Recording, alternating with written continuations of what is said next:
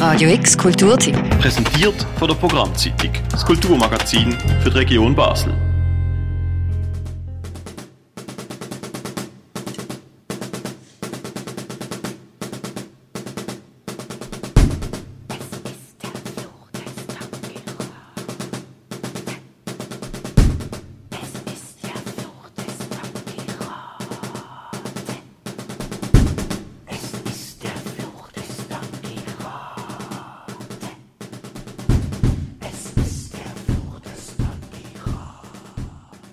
Sich an eine Adaption von Miguel de Cervantes uraltem Roman Don Quixote de la Mancha zu wagen, ist riskant.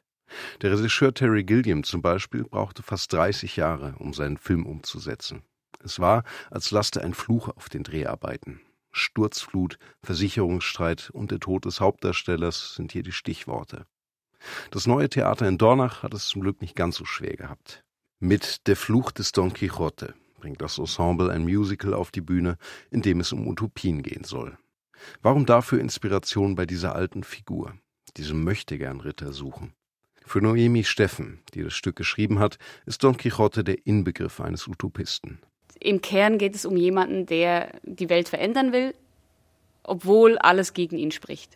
Obwohl er lächerlich aussieht dabei, obwohl die Welt, die er machen will, man sich überhaupt gar nicht vorstellen kann und der das halt trotzdem durchzieht.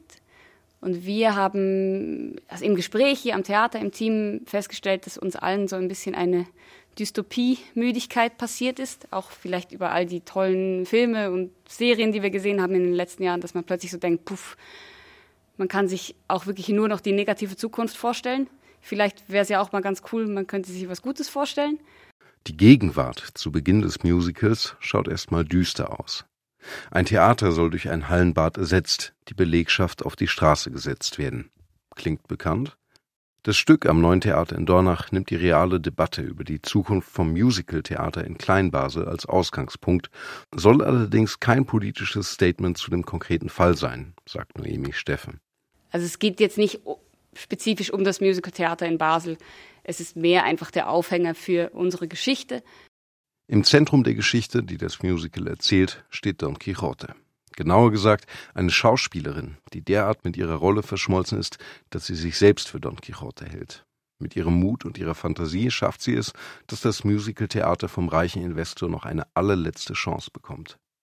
Ganz nach seiner Pfeife tanzen wollen die Theaterschaffenden allerdings nicht. We are terrible! We are terrible! We are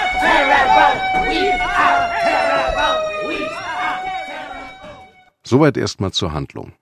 Was die Musik angeht, haben Xenia Wiener und David Hohl eine ziemliche Bandbreite verschiedener Melodien zu den Texten von Noemi Steffen komponiert.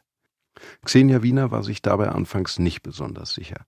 Ich habe am Anfang ein bisschen Berührungsangst mit dem Musical, mit dem Genre Musical, weil ich habe eigentlich bei mir so ein bisschen die Frage, ja, aber wie, irgendwie, wie ernst meinen wir denn das Musical? Äh, weil das Musical-Klischee, ja, ist manchmal, ja, es ist so ein bisschen, ein bisschen kitschige Musik und irgendwie hatte ich auch Lust gehabt, zum kitschige Musik zu schreiben, aber ich habe wie ein bisschen mich daran antasten, was ist denn irgendwie das, was unser Musical irgendwie zu unserem Musical macht, musikalisch, stilistisch. David Hohl dagegen hatte weniger Berührungsängste es gibt kein anderes Genre, wo man einfach machen kann, was man will. Man kann angehen, wo man will, man kann stilistisch angehen, wo man will. Und eigentlich, je nach Emotionen auf der Bühne ist, nimmt das Publikum auch jeden Musikstil an. Es gibt keine Grenzen so. Und bei uns geht es von fetten Glamrock, wo eher so die Rock-Opera bedienen, zu Operettennummern, zu wirklich schön feinen à la La La Land träumerische Musical-Songs.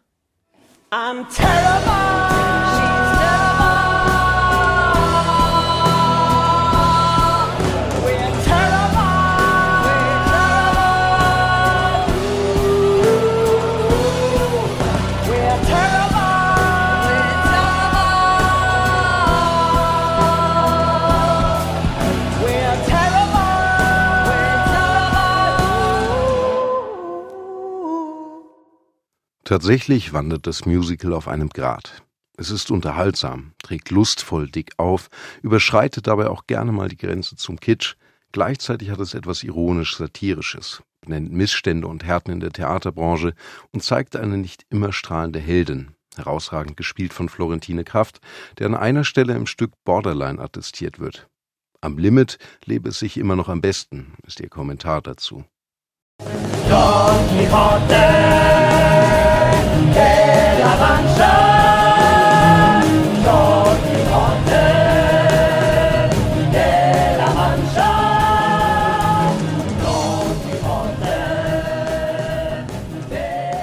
Mit Der Fluch des Don Quixote bringt das neue Theater in Dornach ein Musical auf die Bühne, das Musical-Fans sicher Spaß macht und vielleicht sogar Menschen, die mit dem Genre sonst eher nichts zu tun haben wollen.